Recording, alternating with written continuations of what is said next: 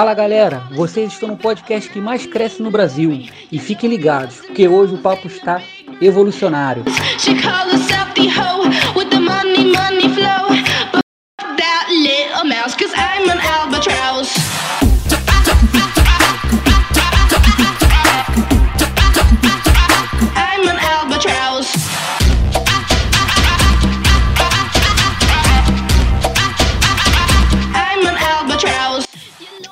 Fala galera, hoje eu tô aqui com um amigo de um amigo meu que, pelo, pelo currículo que me foi apresentado do cara, ele tem muita coisa para somar nesse podcast aqui. Ele é o Cristiano e ele faz parte de um grupo, de uma associação de estudos de cristãos na ciência, se eu não estou enganado, ali da UFRJ. Ele é membro ali da primeira igreja presbiteriana de Nilópolis, a igreja que, pô, a galera que acompanha o podcast, que reconhece essa igreja pelo trabalho fenomenal que foi o Jopac. Ô, Cris, fala um pouquinho de você pra galera, o que você estuda lá na, no, no Cristãos na Ciência. Fala um pouquinho do, do teu projeto, assim, como é que é. Fala então, beleza, galera? Tudo tranquilo? Não estou muito acostumado com podcast, de participar assim ativamente, mas costumo ouvir bastante. pois então, é, como você falou, né, eu sou da primeira igreja presbiteriana de Nilópolis, e eu fiz bacharel em Química na UFRJ e trabalho lá também, certo? É, eu participo, lidero um grupo de estudos, né, que se concentra no tema ciência e religião, mais particularmente a, a fé cristã né, e a ciência. E esse grupo de estudos ele é, é vinculado à Associação Brasileira de Cristãos na Ciência, que tem como uma das frentes de trabalho esse apoio para esses grupos, entendeu? E aí a gente é um grupo de cristãos, assim, das mais variadas denominações, e a gente estuda, é, às vezes são palestras, às vezes a gente lê alguns artigos juntos, lemos alguns livros juntos, assistimos alguns documentários e debatemos depois. No geral é isso, aí depois você vai perguntando que a gente vai falando. Bacana, cara. Deixa eu te falar, esse grupo é pro, pra, pra galera acadêmica ou é para alunos? Como que funciona, assim, para quem quiser participar, como que é? Então, o grupo, cara, esses grupos, eles são bem flexíveis. Não há ah, é mais tipo de um. De... Não, assim, no fundão só tem um. Uhum. Mas eles são flexíveis em relação ao formato, ao perfil, certo? Então, então assim, basicamente, é você ter um interesse entre o diálogo entre ciência e religião, né? E ser um cristão, assim, não tem muito. O... Se você tiver com interesses sinceros, né, fazendo perguntas sinceras, então é, é, é, são as condições para você participar. Tanto professores quanto alunos, funcionários, todos são bem-vindos, né? O que acontece é que às vezes grupos pelo Brasil, alguns são têm mais professores, outros têm mais alunos, entendeu? Alguns são pessoas que mais ou menos estão no mesmo grupo, mesmo curso, mesma área, outros são um pouquinho mais heterogêneos, entendeu? Mas Entendi. Muito... É bem aberto, né? É, bem flexível, porque, porque cada, cada grupo que se forma tem suas demandas, né? Peculiaridades e tal. Então, é tranquilo. Cara, você, é, eu cheguei até você pela indicação de um grande amigo meu, que é o Francis. Sim. E assim, esse tema assim, pelo, só pelo tema já me gera muito interesse, porque eu acho de suma importância. Isso, uhum. porque eu acho que você vai concordar um pouco comigo que a, a, o mundo moderno vem distanciando cada vez mais o cristianismo da ciência. Né? O que, que eu quero dizer com isso?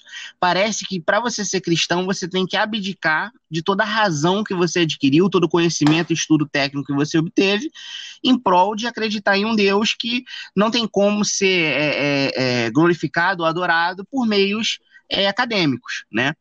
E assim, a gente vê que ao longo da história não era assim, né? As universidades, elas surgiram, né, no seio da igreja, elas surgiram ali com os teólogos, e os teólogos tinham certa influência também no campo acadêmico.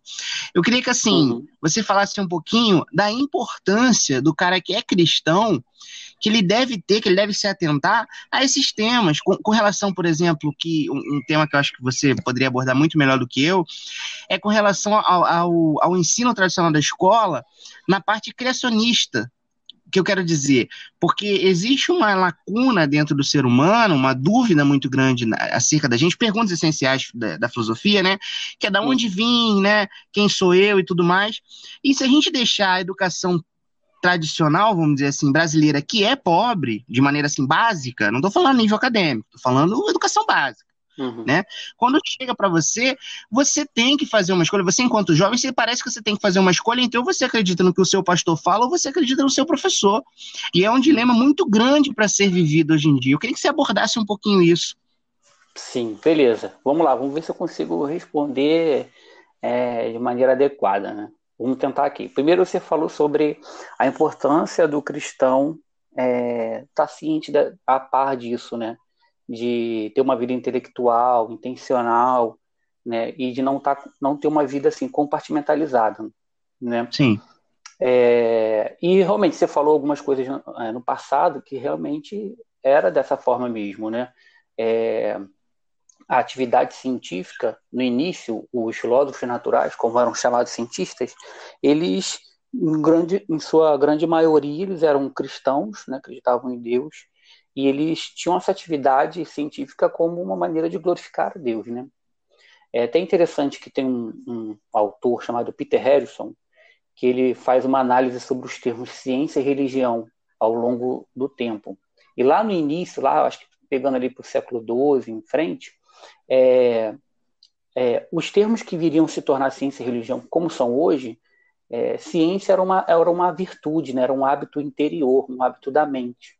Então, é, eles faziam tudo de maneira bem integrada, né? não tinha essa noção de uma coisa sendo separada. É óbvio que também depois os cientistas foram começando a criar o seu próprio campo e eu e teria assim, uma necessidade de ter uma certa autonomia, né?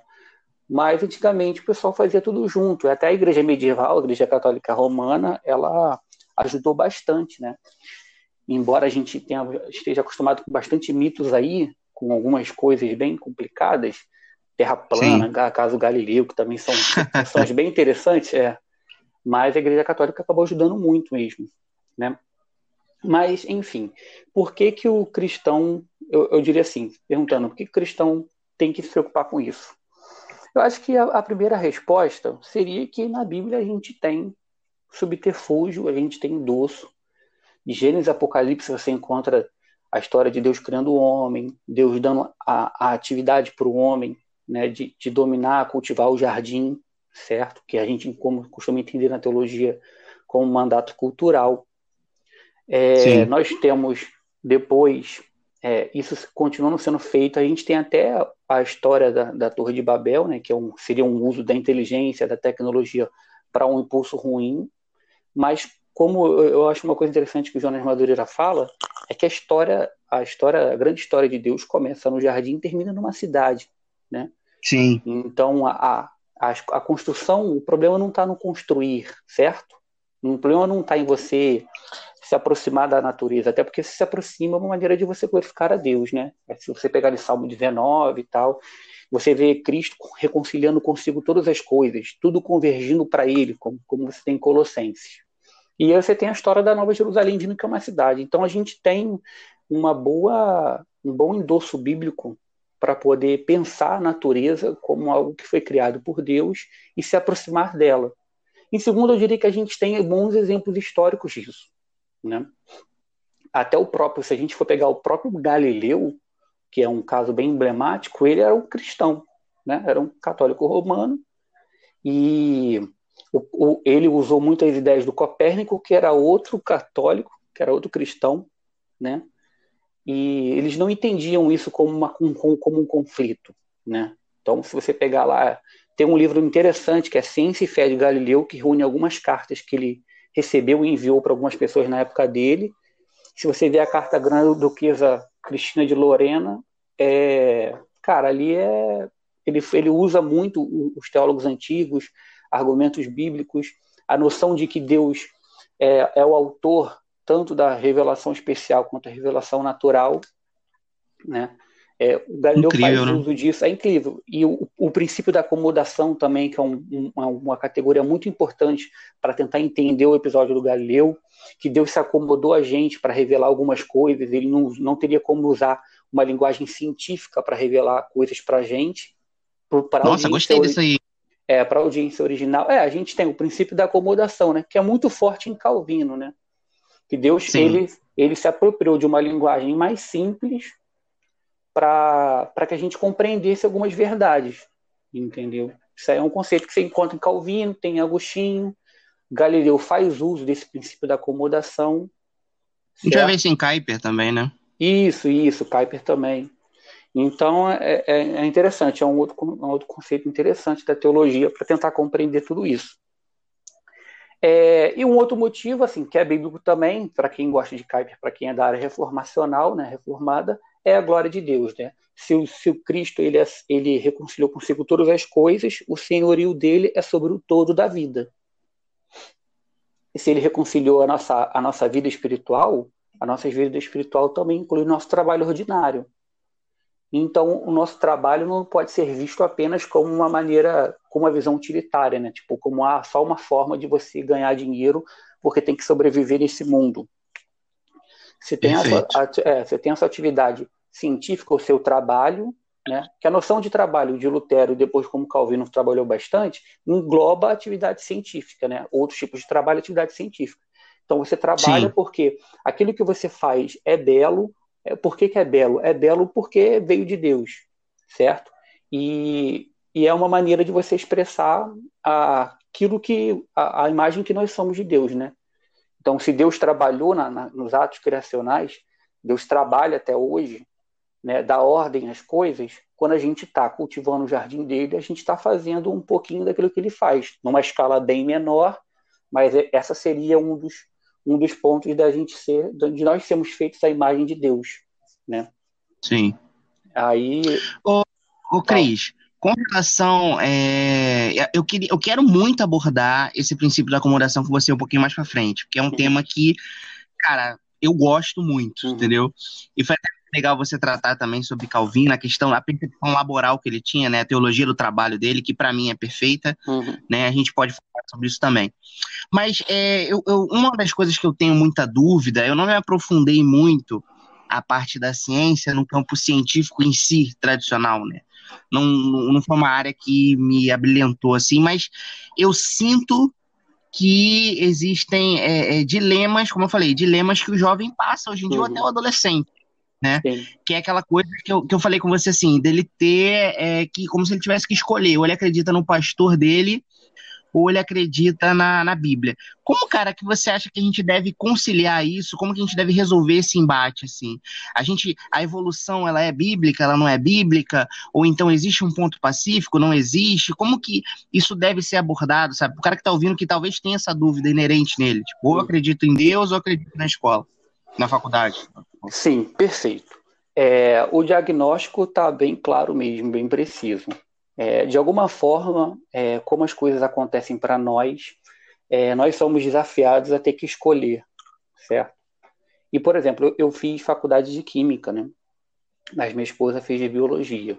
E ela encontrava muito isso. Os, os professores ensinavam muitas coisas, até as disciplinas de evolução, e sempre isso era muito vendido, né? Que você tinha que escolher entre Deus e a teoria da evolução, né? Você tem que escolher entre a religião e a ciência.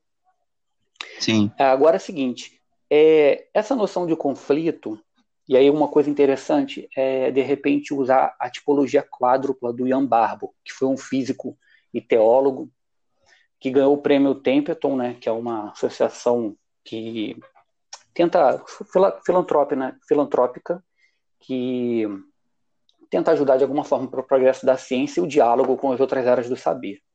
Mas, enfim, é o seguinte: o interessante é porque geralmente, quando a gente, a gente, a gente vê muito assim a noção de conflito, e o interessante é que o conflito ele, ele é o que mais chama atenção, é o que mais ganha atenção na mídia, nos meios de comunicação, certo? E ele, ele às vezes é alimentado por um, tanto para um lado quanto para o outro. Né? Então você tem às vezes na academia é, uma, uma tolerância seletiva, né? Então, às vezes, com o cristianismo ela é um pouquinho mais acentuada. A gente tem um, é, um desrespeito, certo? Um certo sarcasmo pelo, pela religião, uma postura antirreligiosa, né? Em alguns casos são muito fortes, outros mais ou menos. No lado e do lado da da igreja, de uma certa forma, a gente tem uma postura anticientífica sim, né? Em alguns casos, é, casos mais extremos, assim, a gente tem é, é, uma postura anticientífica, um negacionismo científico, eu diria, Sim. e às vezes até uma busca por uma ciência alternativa, né? Assim, de repente uma ciência heterodoxa, né? É, Sim, e perfeito. aí o interessante é que até no momento que a gente estava passando, é que às vezes geralmente quem gosta de estudar o diálogo entre ciência e religião está sempre tentando promover o diálogo entre essas duas é, entre essas duas, esses dois entes, por assim dizer, mas o, o, momento meio que não ajuda, pode não ajudar tanto, né? Porque a gente tem visto um certo, um certo conflito, né? E aí é, a gente tem visto um conflito principalmente em relação ao, ao, ao, caso do novo coronavírus, que a gente pode até de repente falar mais para frente. Mas total, é, muito bom, por exemplo. É, então, é o que acontece. E às vezes a gente tem para o, o que alimenta muito esse conflito entre ciência e religião seria é, um naturalismo filosófico do lado da, da, ciência e do lado da religião, é, mais especificamente do lado da, da, do cristianismo, seria uma leitura muito literal, eu diria nem literal, eu diria uma leitura literalista de algumas coisas e que parecem estar em conflito com a ciência, pelo menos como o que é consenso científico. Como equacionar isso, né, cara? E aí, uma coisa interessante é que o, o Ian Barbo, ele usa uma tipologia para tentar mapear essas interações entre ciência e religião ao longo da história. É, todo mundo sabe que modelos para explicar coisas eles são limitados, né? Mas, é, mas a gente pode é, pensar em algumas coisas legais em relação. Isso pode ter uma coisa frutífera. Então, o Ian Barbo ele tenta fazer uma tipologia quádrupla. Como o nome já diz, seriam quatro maneiras de você relacionar ou quatro maneiras em que ciência e religião estão interagindo, podem interagir, né, ou interagiram em determinados episódios, ou alguns, algumas pessoas pensam, né, ou defendem. O primeiro seria o modelo de hum. conflito mesmo, certo? Que é isso que eu já falei. É, mas o conflito, assim, ciência e religião, como se fosse um conflito permanente, intrínseco à, à natureza dos, do, da, dos dois entes. Né? Você tem até o exemplo do Richard Dawkins, por exemplo, certo? Então, Sim ciência é uma coisa libertadora, inovadora, avanço, bem para a humanidade, e a religião é uma coisa retrógrada, obscurantista. Tudo de ruim está na religião, certo? E isso também é, isso também foi muito propagado pela chamada tese de Draper White, que foram dois caras, né, um historiador da ciência e outro agora não me lembro o que, que ele fazia, que escreveram dois livros que são meio que assim ajudaram muito a propagar alguns mitos, né, como por exemplo de que os cristãos acreditavam que a Terra era plana, né, antes de Cristóvão Colombo, por exemplo, né, é, e esses livros eles foram muito, as pessoas usaram ele como, muito como referência, certo? É, então é a tese de Draper White. Hoje em dia, os historiadores da ciência, que não necessariamente são cristãos, alguns são religiosos, outros são agnósticos, mas quem se debruça isso com essas questões de uma maneira mais acadêmica, já rechaça esse posicionamento, né? Então, geralmente, a tese que é mais defendida é a tese de complexidade, que não é muito simples e você não consegue definir como ciência e religião, como cristianismo, por exemplo, é, se relaciona com a ciência, entendeu? Você não pode dizer assim, ah, é, uma, é conflito e ponto final. Elas sempre vão estar brigando, são sempre forças opostas. O, o Cris, o que você está dizendo, então, é que no meio acadêmico o que existe é, é, certa humildade com relação aos temas, de como assim, não, se, não é uma cláusula fechada, que uma tem que negar o outro, é isso que você está falando? É, então, aí vamos lá. No meio acadêmico, pra, é, no, os estudiosos, é, os historiadores da ciência, eles reconhece, reconhecem que não é uma. que você não pode definir como elas se relacionam de uma única maneira, as relações são dinâmicas. Você não pode falar assim, estão permanentemente em conflito, uhum. entendeu? Então, isso, os historiadores, Entendi. os mais famosos, assim, e os que estão na, fazendo pesquisa de ponta, eles não acreditam nisso, certo? É, tanto interessante que a Universidade de UFMG, eles, pô, Universidade Federal, se você for lá na TV NUPES, tem vários vídeos interessantíssimos comentando sobre ciência e religião, com um olhar bem sério, acadêmico, e que eles não, é, não são é, defensores dessa tese de conflito. Por exemplo, posso dar esse exemplo. Agora, é óbvio que no meio acadêmico você tem cientistas das mais variadas áreas que às vezes o cara, é, é, vamos supor, vou dar o, o cara da, o, da, biologia, o cara que é biólogo, que estuda a teoria da evolução ou qualquer outra área, ele acha que tem conflito, ele nem estuda muito sobre essa relação, ele estuda a área dele, e aí ele acha que tem conflito e fala e ponto, entendeu? Então, por que, que eu estou falando Entendi. isso? Porque é o seguinte, porque existe diferença, né? Quando a gente fala sobre academia, a gente tem a galera das ciências naturais, a gente tem o pessoal só por alto, assim, a galera que estuda mais história, a galera mais de humanidades, entendeu? Então, pode ser, é óbvio que se você de repente vê os cientistas, pode ser que a maioria deles acham que tenha conflito mesmo, principalmente os que são os que os são, que são seculares, né? Os que não professam nenhuma Sim. fé. Mas o que eu estou dizendo é que a galera que se debruça especificamente sobre essa relação, ele já tem uma visão mais séria em relação a isso entendeu? De que o, não há um conflito permanente, Entendi. intrínseco. Pode acontecer episódios de conflito, mas aí como a gente vai entender esse conflito, como ele se formou, o que que é, entendeu? Às vezes esse conflito tá junto com umas outras questões, num outro contexto, mas enfim, isso aí é outra, outra parada. Mas, é a questão do nem tudo ser o que parece, né? É, e às vezes, às vezes as pessoas que querem responder coisas com muita pressa, né, acabam simplificando, reduzindo muitas coisas, né? Ideias, episódios e por aí vai. Então, aí assim, o que, que eu posso fazer? De repente, não vou demorar muito. Como eu disse, tipologia não, quádrupla, né? Então seriam quatro, quatro maneiras Sim. de interação. A primeira é o conflito, a segunda é independência, certo? A terceira é diálogo e a quarta seria uma síntese.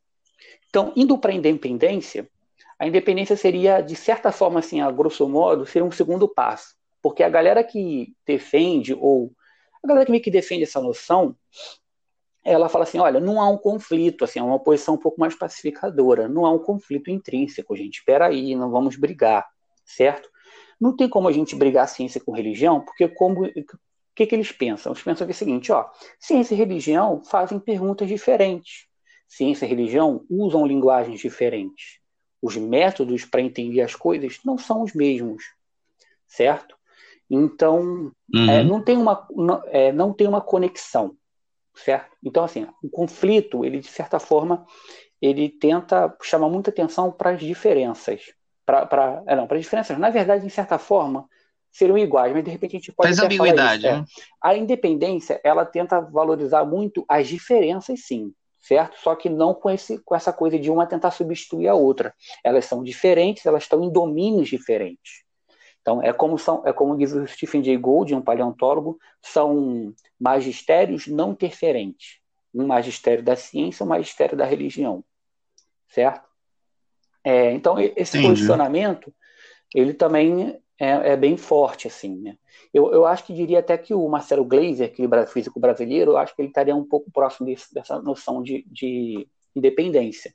Então é o camarada que acha que não tem um conflito e que vê ciência e religião fazendo perguntas diferentes, usando metodologia diferente. É, tem aquela noção de que, por exemplo, a ciência lida com os comos, como isso aqui é feito, né? como acontece isso, como, como chegou uhum. aquilo, uhum. e a religião lidaria com os porquês, né? Então, por que estou aqui, Sim. porque, entendeu? Lida com, com os porquês. É, esse seria um posicionamento, independência. O outro, os outros dois, o, o diálogo, é, aí seria uma coisa um pouquinho mais, mais dinâmica, certo? Porque assim, na independência é como se não houvesse nenhuma conexão, como se, por exemplo, é, você não, não, não tivesse, pela sua atividade religiosa, isso não te levantasse, nem, não te instingasse, não te desse nenhuma curiosidade sobre o mundo natural. E na, na atividade científica, Sim. é como se tudo que você fizesse lá, de nenhuma maneira aquilo ali pudesse levantar uma questão um pouco mais religiosa, ou uma questão fronteira, questões limite, como algumas pessoas falam, certo?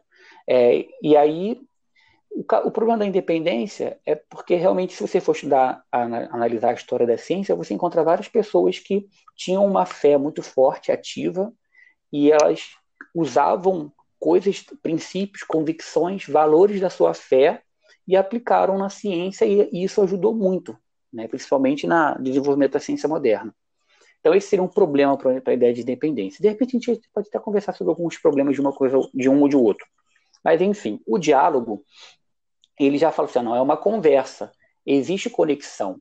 Você pode ter perguntas que são questões limites, que elas são levantadas, às vezes, na atividade científica, certo? E aí é uma questão que ela acaba, de repente, saindo um pouco do escopo da ciência, certo? Assim como você tem é, você na sua atividade devocional, nas suas, nas suas práticas religiosas, e de alguma maneira é, você ter um, um, um, interesse pelo mundo natural, entendeu? É, e o diálogo Sim. fala assim: olha, não tem como a gente separar o ser humano, certo? Não tem como você pegar o cara, ser religioso no domingo, e como se de segunda a sexta ele conseguisse, de alguma maneira, te, é, se, se despir de todos os pressupostos, todas as convicções que ele tem, para tentar fazer atividade científica, entendeu? Então, o diálogo reconhece isso, que há essa conexão, certo? E uma impossibilidade de neutralidade. É, e aí o diálogo ele vai entender que, que pode uma, uma coisa pode influenciar a outra, certo? Você pode ter um, um como se elas fossem complementares, como se é, tivessem níveis de explicações diferentes para um mesmo fenômeno, mas aí você pega você pega mais ou menos a informação, a explicação científica, meio que na sua visão integrada da realidade, você pega a, os valores é, religiosos e você consegue ver o todo. É mais ou menos assim. Agora, uma, uma ilustração bem interessante sobre a questão de diálogo, que eu acho, é que o Joe Polkinghorne falou, que é um físico e teólogo anglicano. Né? Ele estudou física, fez doutorado e tal, e aí ele depois começou a estudar teologia. Bem interessante isso. Tem alguns casos assim. Geralmente quem estuda o diálogo entre ciência e religião, os nomes assim mais influentes, é, em sua maioria são caras que estudaram ciência e depois religião, ou estudaram religião e depois ciência. Esse é bem interessante. Porque para você estudar o diálogo, né, é complicado você, às vezes o cara é, tem que conhecer áreas, é, né, cara? É, por exemplo, o Davi Charles Gomes, né, fala muito que ele falou no documentário produzido pela BC2, que ele fala, não adianta você tentar estudar o diálogo entre ciência e religião, e às vezes o cara vem com um PhD em teologia e lê um livro de autoajuda de psicologia, por exemplo, e quer tentar estudar o diálogo entre as áreas. Ou então o cara é, pô, é PhD em psicologia e quer estudar o diálogo da psicologia com a religião mas o cara não sabe nada da fé que ele está tentando investigar. O cara sabe só a coisa de EBD, por exemplo. Aí, um caso, uma, um exemplo que o Joe Pockhorn fala que é interessante, é que, por exemplo, é, quando, quando, quando você tem uma chaleira que ela está preparando um café, né? Por que, que a chaleira está apitando? E aí você pode você pode ter vários níveis de explicação. Você pode ter um nível de explicação mais basilar, ó, a chaleira está apitando porque o café tá, ah, o chá tá ou café para gente, né? Tanto faz. É, porque o chá está fervendo, é, então tem um grau de agitação nas moléculas, elas estão passando por orifício menor, isso está produzindo ruído, e aí você tem esse efeito sonoro. Você pode dizer também que o chá está apitando porque é uma convenção social, todo mundo gosta de tomar chá naquele determinado horário, então o chá está apitando que as pessoas é, têm esse costume, certo? É, você pode dizer que o chá está pitando simplesmente porque você quer tomar o chá. Então, assim, na verdade, você pode ter é, níveis explanatórios distintos e não necessariamente, e eles todos eles podem estar corretos, entendeu? Então é uma maneira que você tem de enxergar. Então a ciência e a religião ela, elas meio que oferecem, elas oferecem níveis diferentes, certo? Porque elas têm metodologias diferentes elas têm um instrumento diferente para investigar, para acessar a realidade. Né? Então, é, essa é a proposta de diálogo, em, em, termos bem gerais. A ideia de síntese seria uhum. um, um, um, esquema mais ambicioso, né? onde a influência é muito mais forte, né, onde uma teoria científica pode afetar a teologia, uma ideia teológica pode afetar é, uma teoria científica, né? Então aí você já faz um, esquema maior para poder integrar, um esquema conceitual que inclua as duas áreas, né? Então é um projeto mais, mais ambicioso mesmo. Agora, é, um, uma coisa assim, é, geralmente tem um lado bom seria que você tem todo mundo de certa forma gosta de ter um pensamento, uma teoria que consiga unificada, que consiga explicar tudo, né? A gente vê isso até na física, mas você tem isso muito, inclusive em teorias conspiracionistas, né? Muito. O cara tem uma teoria que ele explica tudo. Com aquilo ali ele consegue explicar um monte de coisa. Ah, é. né? Ele conseguiu unificar vários saberes ali. Então, isso aí, é, além de ser muito difícil, certo? Se você tem uma interação muito forte entre ciência e religião, e aí eu acredito que isso aconteceu algumas vezes ao longo da história, às vezes o cara vai, é, o cara ou aquela tradição, tá? Ela vai tentar fazer um projeto muito ambicioso, então às vezes ela conecta é, verdade do cristianismo, é, doutrinas ou entendimento de uma determinada doutrina conecta muito forte com uma determinada teoria científica. E aí o que, que pode acontecer? O tempo pode passar e aquela teoria científica ela muda, ela é, ela é trocada. Ela tem problemas, depois ela é substituída por uma que explica o que ela explicava e explica outras coisas a mais. E o que, que acontece? Como aquela tradição, aquela época, fez uma conexão tão forte então, quando a teoria cai por terra, o cristianismo pode cair junto, entendeu? Então, esse seria um problema dessa síntese. Entendi. Então, assim, esse é, é um mapeamento bem interessante que você pode fazer. Por que conto isso? Porque, às vezes, a gente. Ah, a ideia de conflito está errada. Beleza, está errada mesmo. Mas como a gente vai entender? Para determinadas coisas, a gente pode fazer uma aproximação mais cuidadosa. Para outras coisas, de repente, a gente pode se aproximar de uma maneira mais forte, entendeu?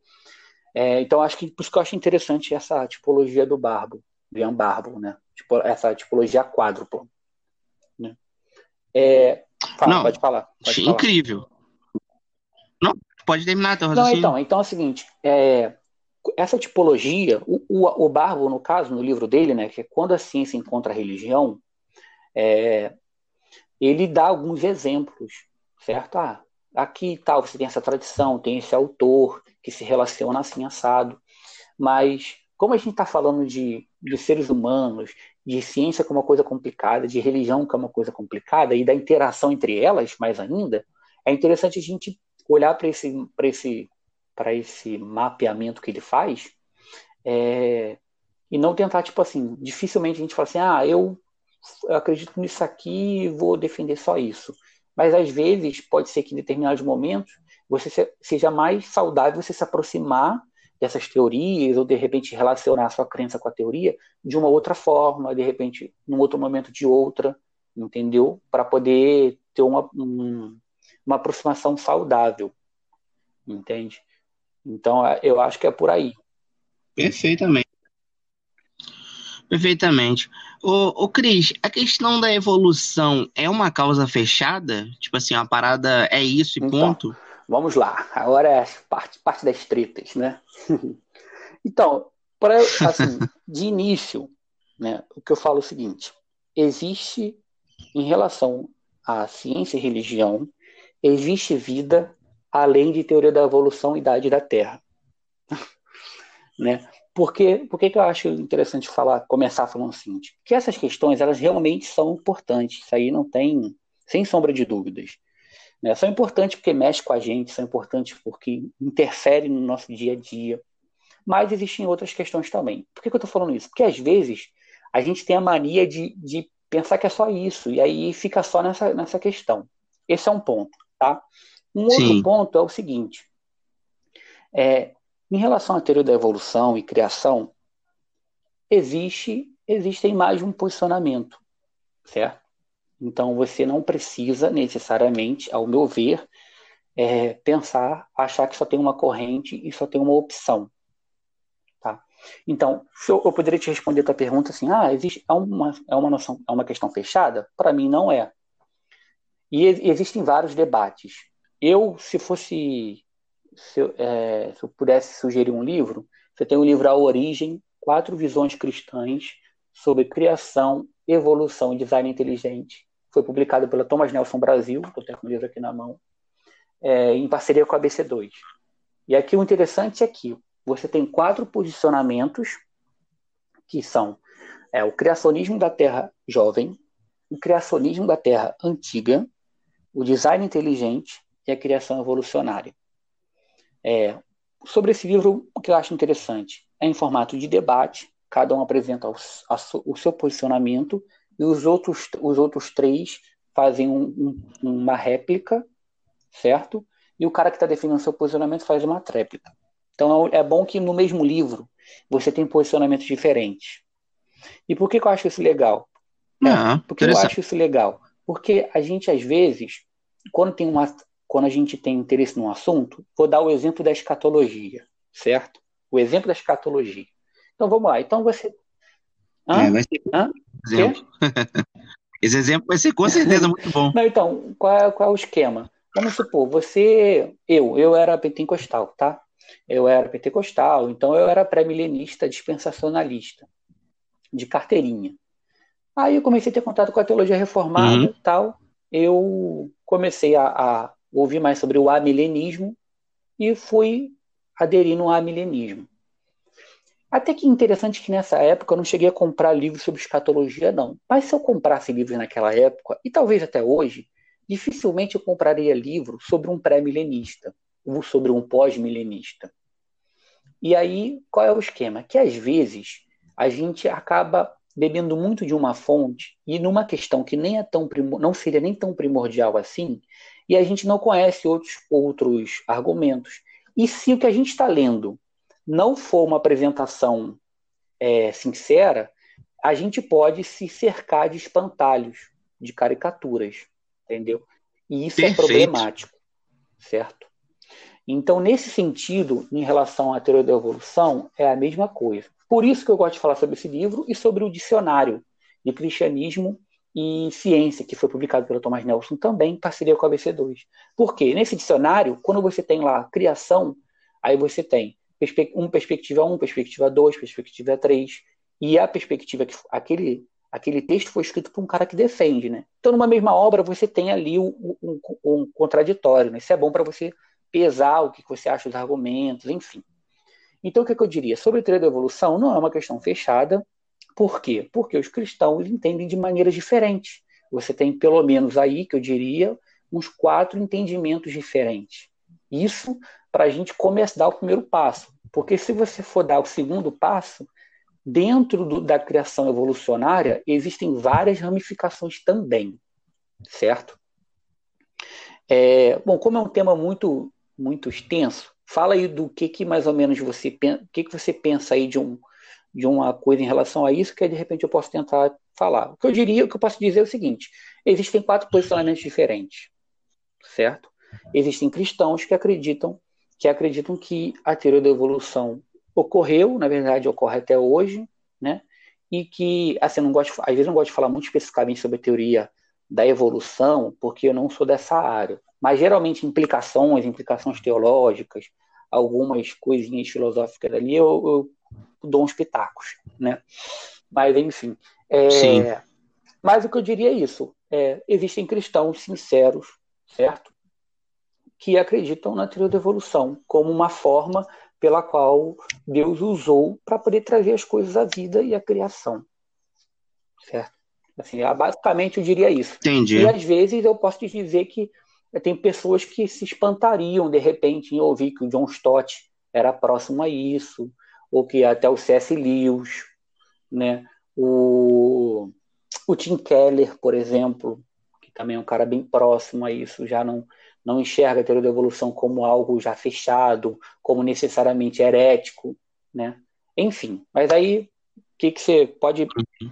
é, não, eu só queria saber mesmo se, se Jesus veio do hum. macaco, entendeu? Não, então, é, uma coisa interessante, uma coisa interessante nessa discussão é que, como eu disse lá sobre algumas, algumas caricaturas, existem algumas críticas que muitos cristãos fazem, e isso tem, eu acho que tem dois, tem dois pontos. é, algumas críticas que são feitas, elas demonstram uma falta de conhecimento científico. E aí, isso em parte por quê? Como você falou no início da, da conversa, o Brasil é um país é, é, é, tem educação fraca, né, cara? Então, assim, o brasileiro, como o brasileiro ele já é. geralmente tem uma, é, ele é meio que quase um analfabeto funcional de certa forma, né? Um exagero, vamos lá. É, vamos não, lá. É, o Brasil. Não, não. A população, população como um todo, ela, ela não estudou, não gostou de estudar, enfim, ela não tem uma, uma educação é, científica, vamos botar aqui. Então, quando o cristão o cristão brasileiro, de certa forma, acaba refletindo isso também. Porque eu também eu falo isso também porque eu não, não, boto a culpa toda é, no lado da religião, no sentido de que, tipo, ah, às vezes as críticas que são feitas são muito superficiais, às vezes são informações pela metade, às vezes são informações desatualizadas, que sim, muitos pastores acabam até propagando. Eles propagam isso muito com a preocupação, com a preocupação de tentar preservar a fé, correto, a preocupação é legítima, mas às vezes Sim. não é feito de uma maneira muito, muito transparente, ou uma maneira informada. Em parte porque tem essa preocupação religiosa, em, em parte também porque o brasileiro como um todo ele não tem essa educação científica, entendeu? É muito deficitário. Não, às vezes o pastor é vítima uhum. disso também, né, cara? É, o cara não, não, estudou, assim. Isso porque, isso que a gente falando de pastor, né? A gente ainda tem muitos pastores que nem têm ensino médio completo, infelizmente. Alguns ah, é. não têm curso de teologia. Pô, é. Imagina o cara ter uma noção básica de ciência, que é mais difícil ainda, entendeu? Então, assim, é realmente complicado. Sim, sim. Né?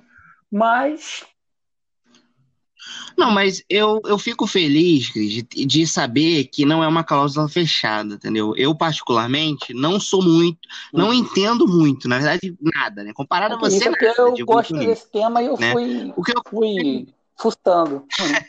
Aí eu sei um pouquinho mais, mas... É. Então, assim, o que eu vejo o que eu vejo, me alimento de uma coisinha aqui ou outra, né? Geralmente, quando, quando o cristão começa a entrar nisso, eu, muito tempo atrás, eu comecei a acompanhar vídeos uhum. do Lenny Craig, depois a gente vai descendo um pouquinho, né, na caminhada, vai conhecendo outros, outros cientistas teólogos da área. Só que, assim, para mim, cara, é um pouco custoso a uhum. questão da evolução.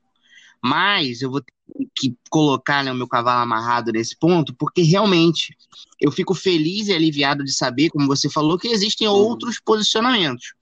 Porque a maneira que é representada a teoria da evolução uhum. não me uhum. agrada muito.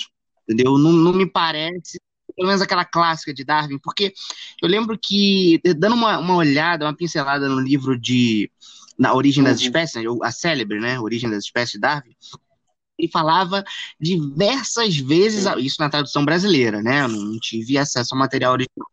Ele falava diversas vezes a palavra supondo. Então, assim, sabe, para mim já era algo.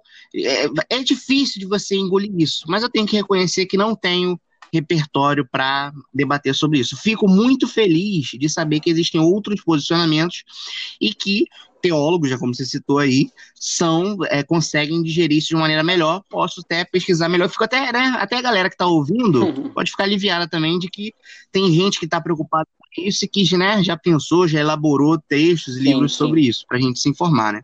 Isso é bom. Agora, o, Cristiano, mudando um pouquinho o tema, né? É... Não, tu não falou. Jesus veio do macaco? Não, então, Como é que é assim, essa Eu, particularmente, aí eu vou. você falou, falou mais ou menos que você pensa, assim, dentro dessas. não, macaco é brincadeira, né? A gente sabe que macaco não, é, é, dentro, é. Dessa, dentro dessas quatro visões, por assim dizer, e aí o que eu vou te falar? A mesma coisa que eu falo sobre escatologia, uhum. eu falo sobre isso. A gente. A, a Bíblia é infalível, certo? Correto, acho que isso é um ponto pacífico. Os nossos projetos teológicos, eles não são tão infalíveis, não são infalíveis como a Bíblia o é.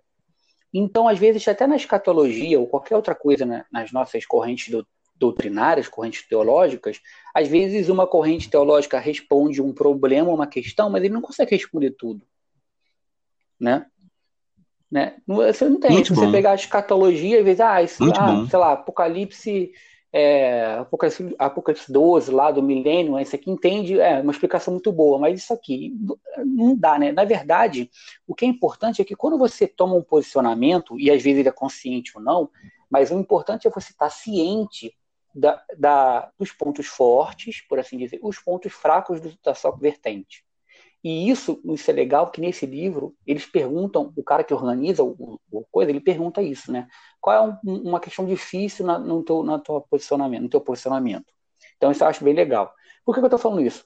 Porque para todo mundo, criacionista da Terra Jovem, da Terra Antiga, o cara que é adepto do design inteligente, o cara que está mais próximo da criação evolucionária, ele pode mudar, ele pode, pode não ter uma questão fechada em relação a isso, mas o mais importante é que ele, ele saber onde ele está pisando. Ele, ó, esse posicionamento aqui eu estou mais próximo dele, mas eu reconheço que ele tem alguns problemas também, entendeu? No fim das contas, é, as nossas decisões elas acabam sendo feitas quando a gente a gente pesa os argumentos, né? A gente pesa as questões que não foram respondidas e a gente dá uma prioridade, né? A gente acaba, ó, não, mas isso aqui é um problema muito sério. Se eles não conseguem responder isso aqui, não, para mim, eu acho que não, não chego perto, entendeu? Então, acho que é mais ou menos por aí. Então, eu estou muito uhum. mais próximo da criação evolucionária. Eu acredito que é, foi um meio que Deus usou para poder trazer a, a, principalmente né, a diversidade biológica, não necessariamente a existência. Porque também as teorias científicas e a teoria da evolução não está longe disso. É, com a teoria da evolução isso aconteceu muito. Né? Principalmente são é, apropriações ideológicas de uma teoria. A teoria da evolução, por exemplo, ela foi usada para defender o nazismo, ela foi usada para defender uma elite é, política, né? Ela foi usada para vários usos, né? Que é, são os usos ideológicos da, da, da ciência. Você vê isso em vários lugares. Mas como a Bíblia Sim, também, né? Exatamente. Foi usada para várias coisas. Eu, eu, gosto, eu sempre lembro muito, não sei se você já viu aquele livro. Aquele livro não, o filme, O Livro de Eli. Já viu? Que é com Denzel Washington. Sim. É. Então, Clássico, o né? interessante né? é que quando ele está com um livro, ele chega numa cidade, o cara atende ele super bem, e o cara quer muito livro, o cara que ele meio que tipo lidera aquela cidade toda. E você vê que, que os propósitos que ele tem uhum. para aquilo ali são maléficos. Ele quer o livro para governar as pessoas. Ele quer usar o livro, ele quer usar a Bíblia como um, um instrumento de poder. Né? Ele quer desvirtuar o uso dela. Então, acho que isso aí pode acontecer tanto no meio da científico quanto religioso, né? alienar, você pode, enfim. Então, com a teoria da evolução, eu acredito que isso aconteceu e acontece muito hoje também. É, assim como também você tem um, uma certa, como eu diria, uma dispersão, né? Você pega uma teoria científica que ela tem o seu escopo bem delimitado, e aí algumas pessoas tentam pegar e inchá-la essa teoria. Então, essa teoria da evolução, ela está preocupada com os aspectos biológicos, por exemplo, às vezes as pessoas acabam indo com atenção, acaba dando um ar metafísico para ela.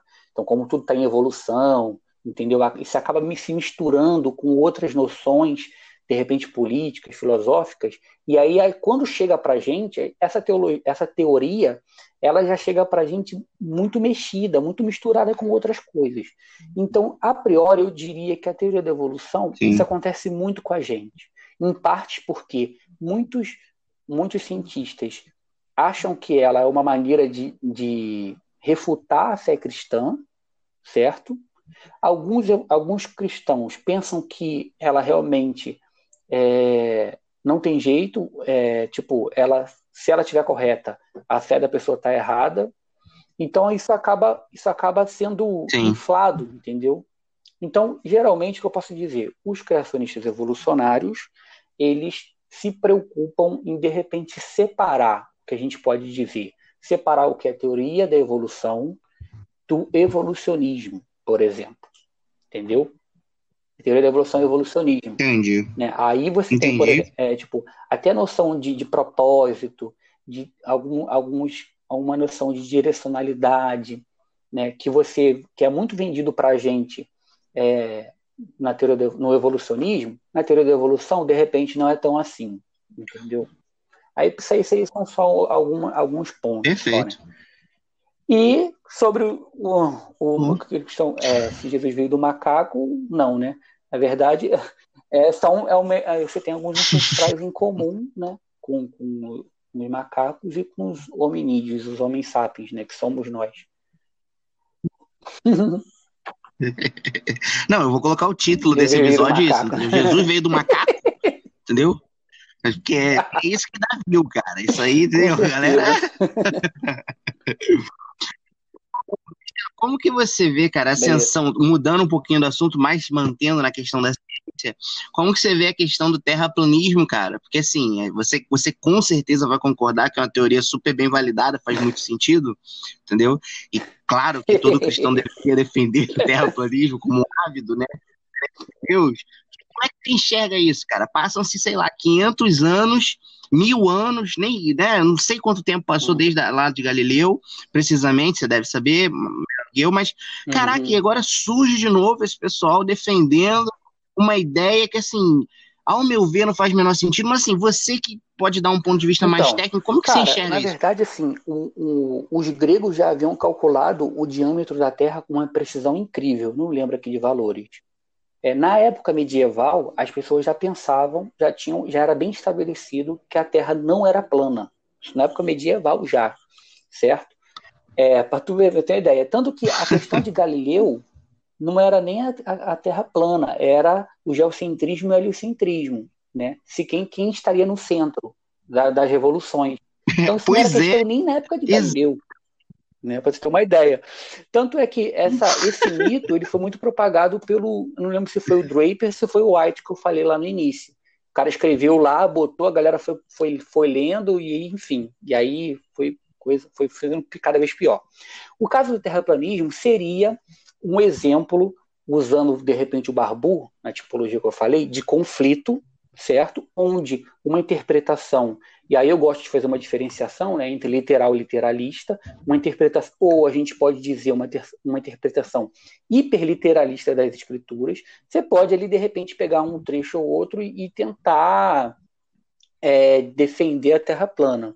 Mas eu acho que é complicadíssimo, né? né? Não tem. Eu acho que é bem difícil.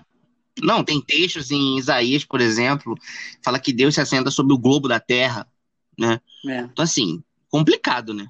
Eu, se eu não me engano, é Isaías. Mas tem essa passagem. Com relação ao terraplanismo, cara, eu, eu não vou para esse lado assim mais, mas como eu falei, né, não sou um estudioso dessa área, mas o meu pensamento mais filosófico nesse sentido é que as pessoas querem se sentir uhum. pertencentes a algo. E é muito legal você que saber de uma conspiração no momento. Sabem, né? Você sentir Isso. que você sabe exatamente, exatamente entendeu? Então eu sinto que é esse pensamento sim, sim, aí que é. é. quase religioso, né? Além, além de, de um problema forte sim, em relação à educação científica, né? De não entender como as teorias científicas são propostas, como as teorias científicas são validadas, a comunidade científica, ah, os total. caras que ficam. Total. É, às vezes o cara publica um artigo, o outro vai lá e revisa, né? Para poder tentar ter um conhecimento que seja justificável, né? E tentar, no máximo, diminuir as não, ah, e é. isso é um trabalho de uma vida, né, cara? É. Isso, isso é um trabalho de uma vida, né?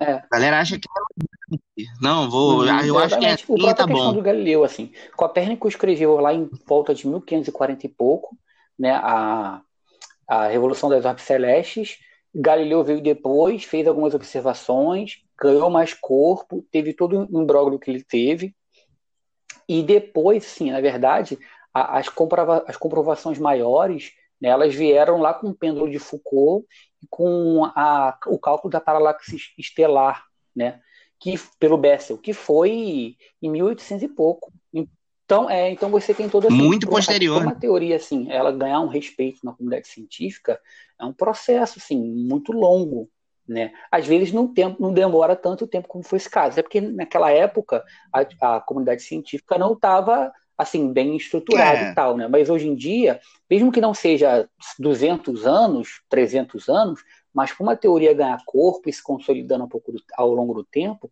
isso leva tempo, né? Leva até todo um processo, as pessoas vão vendo. O pessoal diz assim, vamos supor, os cientistas, existe muita competição entre os cientistas, assim como em vários meios.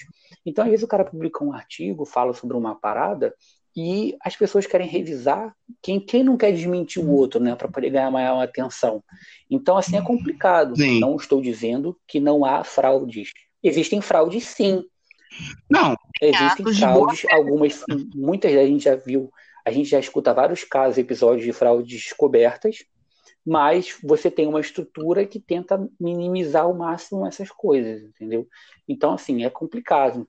O cara, o cara tem que cara vem com uma teoria muito forte dessa, como a Terra plana, então ele tem que negar muita coisa, entendeu? fazer vista grossa para muita coisa, ignorar muitas coisas.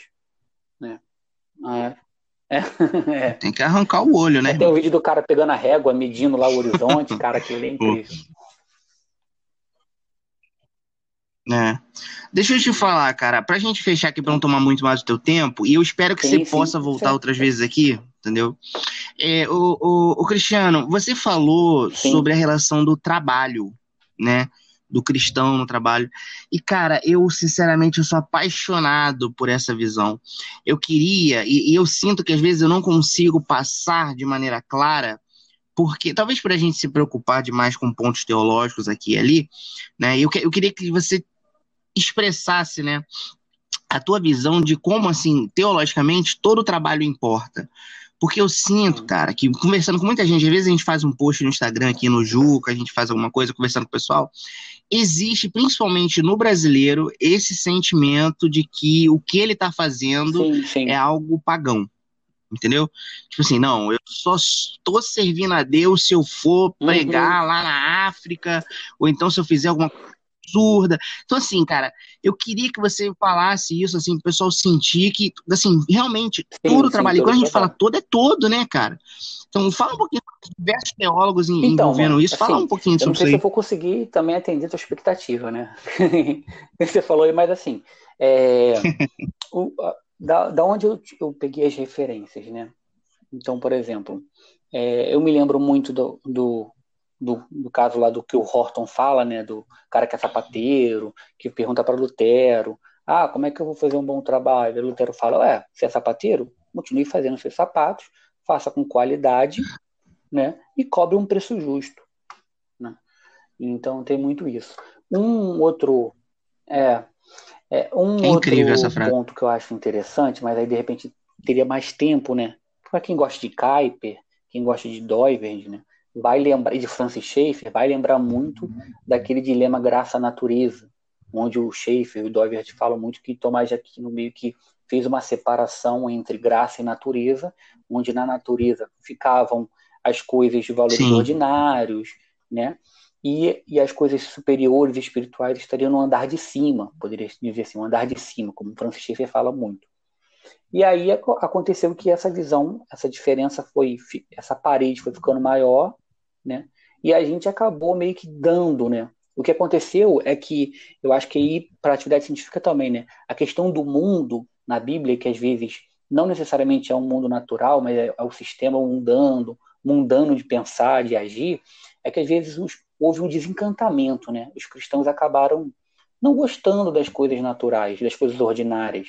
É como, é como se a gente é a quisesse valorizar tanto o extraordinário é. de Deus, o agir de Deus, como se o agir de Deus se, fosse é, somente nos milagres, né, somente naquela ação extraordinária, parece que nas outras coisas, desencantamento do mundo, né, o mundo acabou tomando uma conotação muito mecânica, tá muito lá por causa do Newton também, para tentar explicar as coisas, e isso até desembocou no deísmo, né, é, então as pessoas acabaram, ah, o mundo aqui a gente só serve mesmo para viver, a gente está aqui você tem uma noção de espiritualidade de reino, às vezes, muito complicada, né?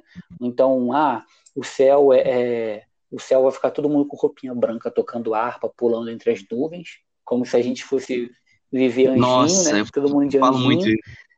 né? Esquece que Jerusalém é uma cidade, é. né? É, e aí isso acaba complicando, Sim. porque parece que a gente está aqui sobrevivendo. Assim, é óbvio que você tem um mal né? Mas a gente tem que viver a partir da realidade da cruz, do, do ressuscitado.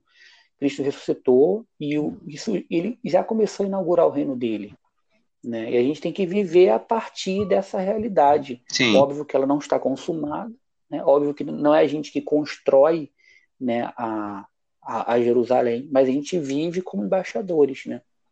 representando esses valores do reino. Então, é, tem aquela questão, né? Realmente, as pessoas separaram a, a realidade em dois andares e elas pegaram o andar de baixo e meio que entregaram, é, compraram o discurso secular de que isso não tem nada a ver com nossas crenças religiosas. Né? E aí isso inclui o trabalho. Né? Outra Sim. coisa, por exemplo, a gente tem, às vezes, isso acontece muito, né? Ah, o Brasil tem tantos milhões de evangélicos, tantos por cento de evangélicos, mas isso acaba não refletindo praticamente nada em termos de violência, em termos de descumprimento de leis, porque a gente, a gente vive muito é, Perfeito. esse dualismo. Né? Então, assim, o trabalho. Ah, nossa, legal, nunca tinha visto é, esse link. E é nossa, muito coerente. Faz como todo mundo as outras coisas, entendeu? É. A, a coisa fica complicada quando você. Fala, pessoal. Ô, ô, eu lembro. Eu lembro que ah, eu, eu, sou professor de escola dominical na minha igreja, e um dos debates que eu tive com, com, com as meninas lá uhum. era a questão do céu, né? Porque eu falo assim, às vezes nos apresentam o céu como se fosse Mangaratiba e Samambaia. Céu e inferno. O que eu quero dizer com isso? Você não quer ir para Samambaia, entendeu? Uhum. Então você escolhe Mangaratiba. Porque, afinal de contas, você tem que ir para algum lugar. Né? Então, mas Mangaratiba uhum. não é uma Paris. Entende? Porque se fosse Paris e Samambaia, uhum. você escolheria Isso. Paris e você daria tudo para você ir para Paris. Entende? Então, eu vejo o céu dessa forma. As pessoas falam do céu, e é muito comum a gente falar com cristãos. Não, tá, quer ir pro céu? Não, tá é, louco, irmão? É, que exatamente. isso? Tem muita coisa para viver ainda. Ninguém quer esperar, ninguém quer esperar, a, ninguém quer que tipo, volte, cara... Né, cara? Aí realmente é um ponto. É, cara. Entendeu? Deixa pra. Essa é, é Mangaratiba, entendeu? Muito bom, muito bom. eu fico eu fico muito feliz, cara, de ter tido essa conversa contigo. Não vou tomar mais o teu tempo, não, que a gente já tá aqui chegando a uma hora. Cristiano, eu espero de verdade, cara, que você possa sim, voltar sim. aqui mais vezes pra gente bater mais um papo, entendeu? Porque você. Não, que bom. Fico feliz mesmo de você ter gostado, porque eu gostei muito. Você tem muita coisa para passar. Eu vou tentar quando eu, quando eu for editar aqui, eu vou tentar colocar os livros que você indicou tudo ali no, embaixo para o pessoal que estiver ouvindo poder ter acesso também. E, cara, muito obrigado mesmo, de coração, cara. Que Deus abençoe sua família, cara. Que Deus abençoe você, o seu trabalho, entendeu? Os seus projetos aí, que com certeza, né, estão aí sob a luz da, das escrituras. E eu fico feliz, cara, ter um irmão em Cristo, né? Da gente saber, da gente fazer parte dessa comunidade que a gente às vezes nem conhece os irmãos que estão por aí fazendo, né? E, e se, se edificando, alimentando para depois passar esse conhecimento para frente. Eu fico muito feliz de existirem pessoas como você, que certamente uhum, tem mais, né? Nesse Brasilzão aí de meu Deus. E muito bom, cara. Esse projeto de vocês é incrível. Eu espero que ele seja mais conhecido pelas pessoas, porque eu, particularmente, não sabia da existência, né? Perdoa aqui o meu desconhecimento, eu não sabia que vocês existiam mesmo. Né? Fiquei muito interessado depois que o Francis falou. Então, cara, Valeu, brigadão mesmo. Obrigado, por tudo, tá? Valeu, cara. Te agradeço por estar aqui, é, tá conversando com você também. O papo tá muito bom mesmo, realmente. É, e vamos conversar aí, vamos estar tá juntos, trocar figurinha e tudo para nosso crescimento mútuo, né? Mais, mais importante ainda para a glória de Deus. E bola para frente. Entendeu? Te agradeço pela oportunidade, pelo espaço. Amém, mano. Né? É, e tipo, agradeço também pela hospitalidade e tal. Né? Cara maneiro. A gente conversar, daria pra conversar, tivesse outras coisas pra fazer, daria pra conversar aí mais uma hora aí, tranquilamente. outras coisas, né? Mas é isso aí. Que Deus abençoe teu projeto também.